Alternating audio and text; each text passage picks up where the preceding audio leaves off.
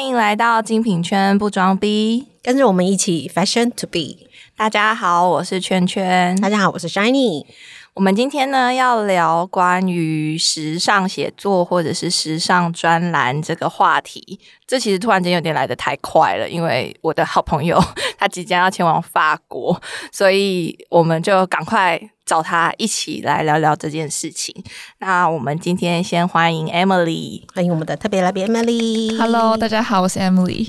Emily，可不可以先自我介绍一下你自己，然后让大家认识一下你，包含之前的经历啊，或者是你的其他的一些工作的部分？呃，我两年前的时候在英国念书，然后我念的主修是 Branding。那那个时候就是在念书的过程中会做很多的，像是不管任何品牌的 project 或者是一些小论文等等。那我在那个过程中，就是意识到自己非常喜欢 fashion 这个东西。有时候教授会蛮自由的说，你可以自己选你自己喜欢的品牌。那我后来是那个过程中，我意识到，就是我挑的品牌都是跟 fashion 相关的。那你本来原本选 branding 是想要从事什么事情吗？还是说，其实我的主修是 branding，是真的是纯 branding，不是什么 fashion branding、fashion marketing 这种，不是。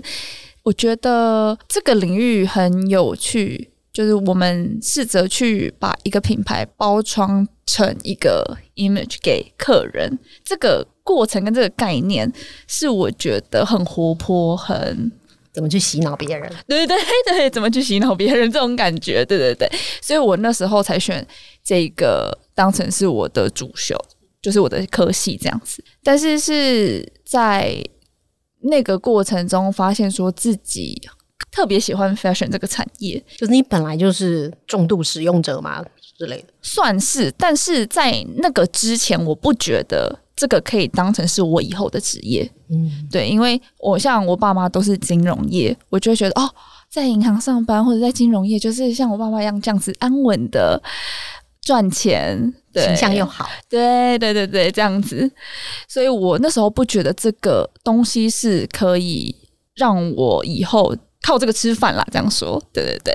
但后来发现说，哎，我真的喜欢这个，但因为我之前就是没有工作经历，就是这个产业的工作经历，所以后来我回台湾之后，因为疫情回了台湾，我就想说，哎，先从一线的 retail 去看 fashion 这个产业。的状况，所以我就到了 Gucci 去当 PT，去看那些哥哥姐姐们怎么做销售，怎么跟客人，呃，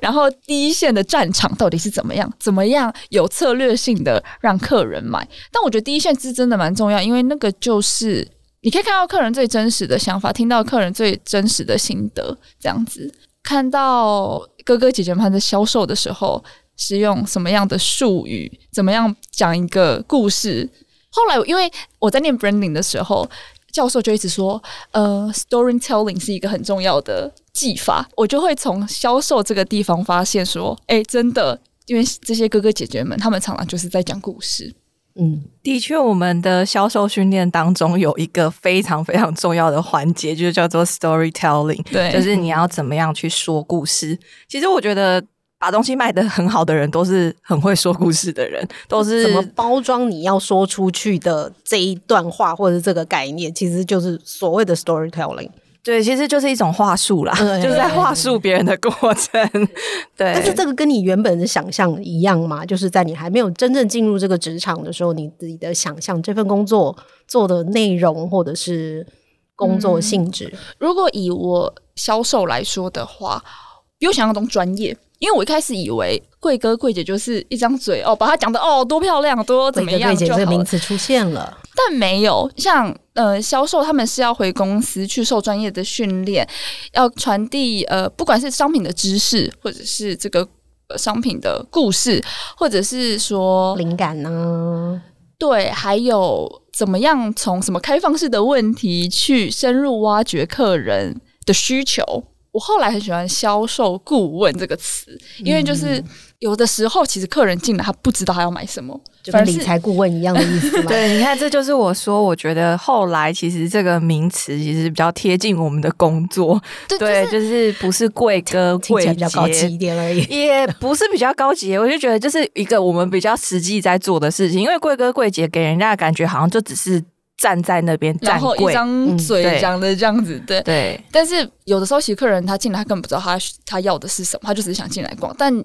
销售是可以从就是开放式问题去发现，哎，其实顾客他的需求是什么，搞不好。顾客一开始都不知道他自己要什么，但你比他先知道说他需要这个包，他需要这件说服。原本这个其实是你想要的，我们把它说成是你需要的。没错，没错，这就是一个话术说故事的过程。所以你觉得你去做 PT 的这件事情是有帮助到你后来？因为你后来回来台湾的时候，你是开始这个工作，是因为你有在那个一个。是 Fashion Taipei 做一个 intern 嘛，对不对？哦，对，就是就是因为我那时候到 Gucci 去做 PT，那因为时间上就稍微弹性，因为是 PT，那我想要再增加自己多的经验，然后我就在一个官方组织叫 Fashion Taipei 上面看到说他们有在找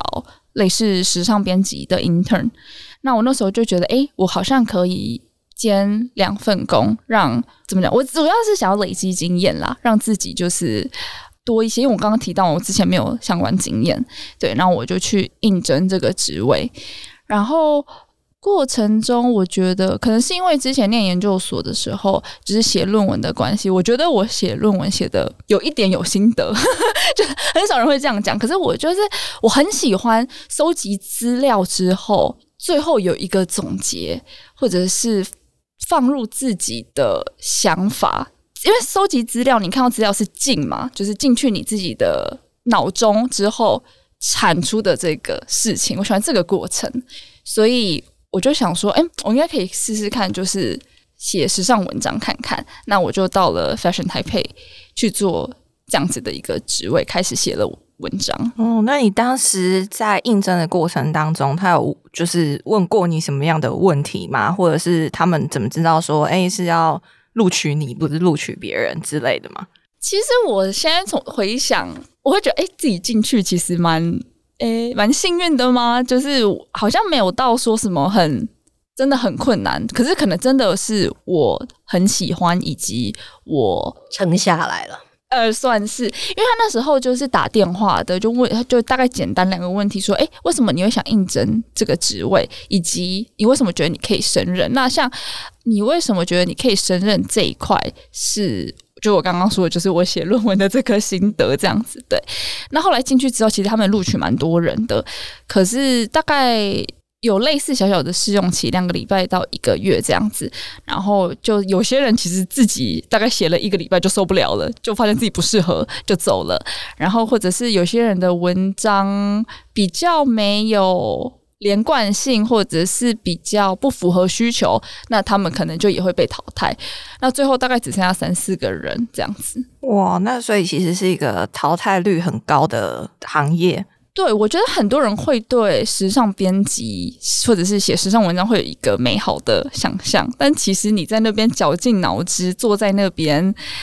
想内容的时候，其实是很没有那么容易的，是很枯燥的。对，就主题是你自己选的吗？还是呃那时候他们的自由度蛮高的，就是你可以选，但是如果遇到比如说。因为他们还是偏官方的，他们还是会希望我们多写台湾的品牌，或者是说台北时装周的时候，我们每个人就要负责两三个牌子去写他们那一场秀概念啊、理念以及最后的成果。就尤其是台北时装秀的时候，就会被局限在只能写台北时装周的东西。对对对对对对。那你有被就是在过程当中，你有被可能？退过件啊，或者是说被要求要修改啊，或者是说有遇到一些你认为比较困难的地方吗？我现在想到大概是两个，一个就是他们那时候的需求是希望口语一点，比如说“然而”这个字，哦，有没有？呃，然而怎么样？怎么怎么样？这个他们就会希望这种字可以避免。那这样酱呢？可以写酱吗？对你当然不能，可是你又不能太什么火星文什么的，对不对？哦，因为应该是说，然而这个可能会很常出现在论文里面，哦对对，所以就会可能变得是好像新闻呐、之呃类的，没错没错所以就变得是好像你可能如果这样写的话，他们怕太不贴近民众吧，因为它还是毕竟它还是有点像是杂志里面会出现的文章嘛，可是它主要的 TA 是呃，跟它的通路，呃，我有去看那个他们暗赞的那些 followers，主要是大学生，所以就算是有一点像是提供时尚资讯，但又不能太艰深的一个平台。学生版的 L，嗯，可以这么说哎、我觉得台台台台北版的 L，可以这么说，我觉得。所以你你有因为“然而”这个字变要不要求修改？那你要修改成什么？所以说对，所以有时候“因此”这个字也不太小，因此就是不要太好像太文学的感觉，对对对对就是还是要有一点点口语，然后让人家可以比较容易念得下去，这样子。对，但其实我觉得这个也是要看你工作的那一个平台、工作的那一个可能杂志或公司他们的需求是什么，因为可能真的有一些，比如说比较偏新闻类，他们可能就会用这种词。对，所以就是是你们那个平台去做修正。你觉得你自己的中文能力有帮助吗？中文的造诣，我觉得我自己觉得没有，我觉得做这件事十五情，积分，我没有，我没有没有，我没有十五积分 啦。我觉得，我觉得没有诶、因为应该是说可能逻辑能力会比较好，因为你收集资料。然后去产出哦，先讲就是我们写这些文章，我们一一定不是百分之百原创，不是说我们自己去访问谁，或者是说我们自己怎么样，是我们搜集，比如说以台北时装周来讲好了，他要我们写这个品牌，那我们当然就是去搜集说从，比如说这个牌子稿对，可能是新闻稿，可能是这个品牌自己的官网怎么讲，或者是说别人，我们会去看下面大家的评论。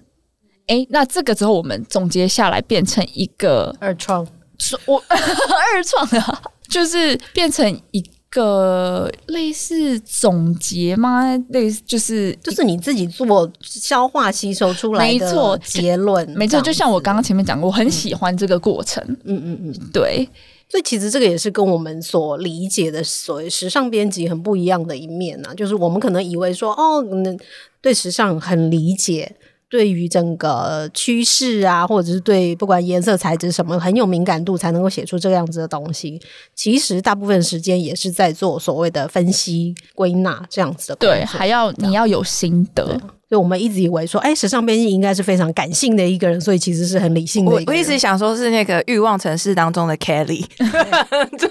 对，殊不知 Samantha 没有啦。对对，就是他其实是跟我们好像真的想象的事情有点不太一样。我一直以为好像是像 Kelly 那样子，就是抱着一台 Mac，然后就是坐在床上，然后开始今天可能有什么样的心得，然后开始产出。嗯嗯，对，结果没想到是所以说，就是看到标题进来听的人，听到现在的话，你可以回去考虑一下，说自己的特质到底适不适合走这条路了，是这样子吗？哎、对，所以你觉得其实就是要非常具备很会收集资料，然后因为对，因为其实这些资料其实你要去找到正确的资料来源，也是一件很重要的事情，因为当然，毕竟它是要就是公开发布的。那你都是去哪边去找这些资料啊？哦，而且我刚刚想到一件事，就是你收集资料，你当然不会只有收集台湾的资料，嗯你可能连国外的那些，比如说你 Vogue 可能不会只参考台湾的，可能会参考国外的。就是你是我们的文章最后总结是国内外的文章，看不同的角度。对对对，没有错。然后刚刚有讲到推荐，我觉得我我可以讲到一个，就是我被推荐的，然后那个算是一个我后来的一个小转机。就我记得我那时候写了一篇文章，是关于英国 Vogue 的一个封面。是那个 Billie Eilish，她就是穿了一个非常女性就是的马甲衣，然后因为她以前的风格都是酷酷的，我就特别想要讲这件事情，于是我就写这篇文章。可是那时候就被推荐说，哦，你这样，因为我们是比较偏官方的平台，那这样是有点在帮就是 Vogue 打广告这样类似。我当下就觉得，我就我可以理解，可是我就想说，哎、那我是不是可以创一个我自己的账号？我爱写什么就写什么，就不用去顾虑这些东西，所以才有了后来我自己开了一个账号，然后写了自己想写的文章的一个 Instagram account。那你觉得你写这些时尚的文章对你最大的帮助是什么？有从比如说这个工作上面你得到了什么样子的学习吗？应该说，呃，好奇心会比较更多，因为比如说我在看某一场线上秀的时候，或者是说看到别的国外的文章的时候，我如果看到诶我不认识的品牌，或者是我不知道的哪一件衣服，或者是我不知道的哪一个话题，我就会想要赶快去跟上。诶，到底现在时尚圈又发生什么事情？你会有知识恐慌吗？哎、其实有时候会有一点会怕自己，就是哎、诶我明明在漏了什么？对，而且我就会觉得自己都在写文章，如果我不知道什么事情，好像有点就是连不应该，谁都在聊自由潜水的，为什么我没有？对，类似这种，所以我就会赶快，呃，比如说我在捷运上只是滑手机，他看到一个嗯我不知道的话题，我就会赶快去。了解到底发生什么事，或者说，哎、一个突然爆红的小众品牌哪一家，然后赶快去看，哦，这样子，对，因为好像很多人都会觉得我们好像应该要知道所有时尚圈的大小事，但其实对啊，我们事圈情其实很大，太大了，我们真的我平常是穿 Zara 的几号，那你们家我要穿几号？对，就是这个，我们其实有时候就是也是真的是需要靠自己不断的去精进，所以我们以前在做销售的时候，最常被讲的一句话就是希望我们假日可以去多逛逛其他的品牌。嗯，但是说到这个，就是我们真的很喜欢时尚这件事情。可是当你的每天的生活都是待在百货公司里面，然后都不是上班就是加班的时候。对，然后都待在品牌里面的时候，其实你真的不会想要透过去逛别的品牌去补充你的时尚知识，或者是你的呃时尚的讯息来源。对我来讲，我个人是这个样子的，我会觉得哦你也很爱逛街吗？嗯，好像蛮喜欢逛街的，对，就是只是为了自己开心，单纯开心，想要看新的东西，想要看不一样的东西，还是说也是跟刚刚所谓的知识恐慌有连接？是开心，就是想要逛街这样子，嗯对对对，那还蛮好的，还没有职业伤害。对，因为其实就是像我自己就不会想要透过逛街的方式来了解，可是逛街确确实实是一个最快、最直接，应该也是说算是一个最棒的方式来弥补你的知识恐慌。但我觉得现在有很多工具其实都很好用，像是我现在就是我们在做销售的时候，现在最常滑的那个社交软体已经不是 Instagram，小红书，小红书，对，是那一本书，然后包含现在很多销售或者是很多呃像采购，像我就曾经听过一个法国品牌的采购，他说他现在最害怕看到小红书，因为他说他只要发现他下的货，比如说是长版的，但小红书卖爆的是短版的。电话就会接不完，然后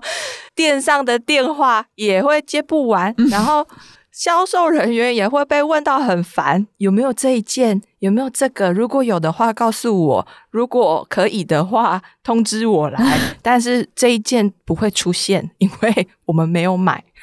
所以我觉得这也是一个蛮有趣的现象。那你可以分享一下你自己的专栏，你都会写什么样子的类型？你比较喜好什么样子类型的话题？我的文章我都是放在就是我的一个 Instagram 上面的一个账号，所以我不会觉得它是个专栏，我会觉得它是就是我一个我自己开的一个小天地，对对对，那我写的内容真的就是我刚刚讲的，起初我说的，是因为我想要在一个地方，我爱写什么就写什么。我今天突然有一个灵感，我就写，不用管别人怎么管我。然后，但是我又想要有一个地方可以保留我写的东西，所以我才去开了一个这样子的账号。你是怎么去找这些灵感的？就是怎么会突然间就觉得说，哦，我想要写这个主题？比如说，好，巴黎时装周的时候，诶，有这么多牌子都在走秀，但我不会每一个牌子都写。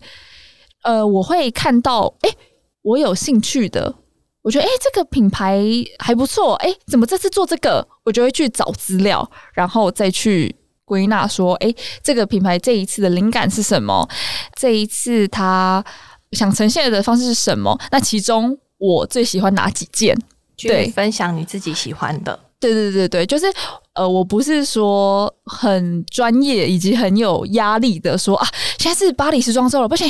我现在每天都要每一场秀我都要看，然后每一场秀我都有心得，每一场秀我都要这没有，所以就是其实是真的蛮随性的啦。那你自己喜欢的风格是比较偏向什么样子的？哪些点会让你特别想要写这个品牌的东西，或者是说它有什么样的特性，会你引比较引起你的注意？比如说你比较喜欢英国啊，是吗？你不是有跟我提过这件事？诶，对，呃，像是如果你讲说英国的话，我之前就有写过三篇是在讲那个戴安娜王妃的穿着，那我就不会说，因为戴安娜王妃的穿搭，她以前穿过的单品，你在网络上哇一大堆，那我就是挑，比如说某三套或者是某三张。我特别喜欢的，我就会深入的去讲说，诶，他这一套他穿了什么，然后他穿过的东西现在又流行回来了，类似这样子的一个概念。就我不会说哦，戴安娜的风格就是怎么样怎么样怎么样，呃，她平常会怎么样怎么样，不是，就是我直接就拿出，我就会直接分享我最喜欢的哪几套，然后 PO 在我的那个账号上面。然后再去诉说你自己的想法跟心得。对对对对对，你提到戴安娜王妃的话，我觉得就是以她的时代背景，以她的时空背景，其实她也是属于她那个时空里面比较 edgy 的人，她的选择其实都是比较 edgy 一点的。所以这个是不是也是你自己的喜好？就是刚刚讲说，哎，哪些会引起你的注意？这些不管是品牌啊，或者是单品啊，哪一些会引起你的？注意力说，哎，想写这个是不是也是因为哦，他好像跟别人有点不一样，或者是说他有不一样的呈现方式之类的？嗯，可以这么说。但那时候像戴安娜王妃，我会特别想写她，是因为她真的蛮多东西是她当初穿，然后现在又流行回来的东西，所以我就特别的想讲。我现在回想起来，我真的蛮多篇是都在讲说以前的哪些名人他们穿过的东西，然后就是现在又流行回来这样子。那像你刚刚有提到说你的资料来源，比如说你可能就不会只参考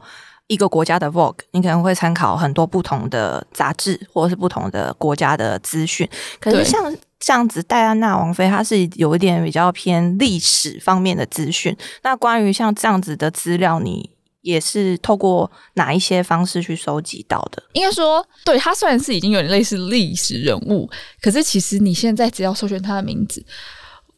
不管是 L Vogue，他还是会就是今年可能还有又会有他的文章写说哦，比如说像那个 Gucci 的戴安娜包。诶，这时候大家就又会把它拿回来讲说，哦，他当初背这个包的时候是怎么样怎么样怎么样怎么样。所以其实以戴安娜的例子来说的话，不会到说很难去找他过去的资料什么，因为现在还是有很多人在写。对，那你除了像你之前，比如说会参考一些国外的杂志，像是 Vogue 或是 L 这样子，那自己在比如说台湾或者是说一些中文的资讯上面来讲，你有比较喜欢像你自己这样的专栏作家，或者是你有比较喜欢的资料来源吗？如果以资料来源来说的话，像是台北时装周他们自己的官网，我就会去参考。就如果今天要写台湾的一些品牌，那如果是讲评论的话，呃，我蛮常看两个呃账号的，那他们也是都在 Instagram 上面，像是时尚编辑的真心话，然后还有一个蛮年轻的一个账号是不专业时尚评论那个伯特先生。哦对，你喜欢他们这些是喜欢他们的什么？时尚编辑真心话的话，我是喜欢他切入的点。我也很喜欢他，因为他不主流。对对对对对对，他不主流，就是他会讲一个大家不会注意到的。对，我就是他不会走大家平常走的观点。然后伯特先生是因为他讲话很真吧，就会让我觉得他很真心的在讲他想说的事情。我觉得他的用字更口语。就像在聊天一样，而不像在写文章。对，或者美炸啦，或者什么什么类似这种，就是比较口语的话，就觉得哦，他很真实的很喜欢这一套礼服，他很真实的喜欢这一个品牌等等。对，那如果比如说像现在有一些像你这样子的年轻人，他们如果也可能开始的想要做像关于你这样的行业，你其实会有没有？一些比较建议的方式，还是他们要先去念研究所？没有，因为我其实没有把这个当一个行业，因为我现因为我的主业不是这个，我主业还是在估计，因为我不想把这个当我的主业，我觉得会变成太多的压力，太多的，毕竟你看什么截稿日期这种，就让人很很恐慌，然后让人觉得对这这件事情没有热情。因为我真的写这些文章的时候，我是热情的，我常常晚上要睡觉，十一点、十二点划到一个什么。我就马上跳起来就开始写了，就开始赶快收集资料，然后我就三四点哦，其实我很喜欢凌晨的时候写，因为我很喜欢就是外面是暗暗的，然后也没有什么嘈杂的声音，然后我就一个人就在那边一直那个，但只有我的键盘声，这样敲敲打打敲敲打打这样子，对对对，所以我可以说我完全是靠自己的热情在做这件事情。读者回想对你来讲的意义是什么？就是他们的观点。我就会觉得，哎，蛮有趣的一个碰撞，就是有人给我回应这样子。那会有人敲碗想要看什么东西吗？说啊，那个谁谁谁，嗯，你可不可以聊一下之类的？其实我还没有做到这么大。那将来要以这个为目标吗？呃，当然会希望自己的追踪人数越来越多。可是我觉得做这件事情还要有一个不要太。在意别人眼光吗？因为有的时候，其实这个东西有时候很，你写的东西其实有时候很主观，有人可能不这么认为。那我到现在就是写你的观点呐，所以我觉得主观其实很正常啊。可是我，我我是在想说，如果追踪的人数越来越高的时候，那当然就会有这些。当然就开始会有这些声音吧，我在想，但因为我还没有到那边，所以 我目前还是主要是以自己开心为主啦。因为这不是，这只正只是我写开心的。那所以他们如果想要开始，他们要先具备什么样子的能力？就是先开一个 IG 账号嘛，这是一个方法。对，那他们还需要做哪些事情？你觉得可以帮助他们，就是把这个文章产出，或者是说？你当初文章，比如说你设定的篇幅，因为其实我看过你的文章，其实你的篇幅都不会很多，都是我觉得一个很适度可以消化完毕，然后也很精简扼要的篇幅。如果以要开始做件这件事情的话，我觉得心态来讲，两件事情，一个就是我刚刚说的热情，再就是好奇心。那如果你要讲说整体。文章的架构等等的话，的确，因为我选择的平台是 Instagram，那我的字数就不能太多。对，那如果我是开一个网页版的，自己开自己的网站，这个是我之后也想做的，就是开一个网站的话，那我当然就可以拉长我的篇幅这样子。除此之外，我一开始做的事情还有就是我的图片，因为 Instagram 是非常吃。图片的那我在图片上面我有做一些修正，就是去看我的账号的话，就会发现我的图片的排版是有一些小巧思的。就是我希望之后人家看到我的文章或看到这张图片的时候，就会想到是我写的。对，有个固定的格式还是对，没错，藏一个什么？有，我有一个固定的一个格式，对，大家可以去看这样子。哇，那所以你现在让大家自己发掘发掘。没有，Emily 现在讲到这边的话，那我们就请 Emily 来分享一下你的 IG 账号给大家，然后也让你的追踪人数变多。我的那个 IG 名称叫做 M's Whisper，M 的时尚呢喃，然后是 E M 的 F A S H W H I S P E R。那我们再帮大家把它整理出来，然后放在下面，让大家可以连接，对，可以看到就是 Emily 的文章。那我们今天谢谢 Emily 为我们分享了这么多关于时尚文章跟时尚专栏的这件事情。那希望大家喜欢，我们下次见喽，拜拜！谢谢大家，拜拜。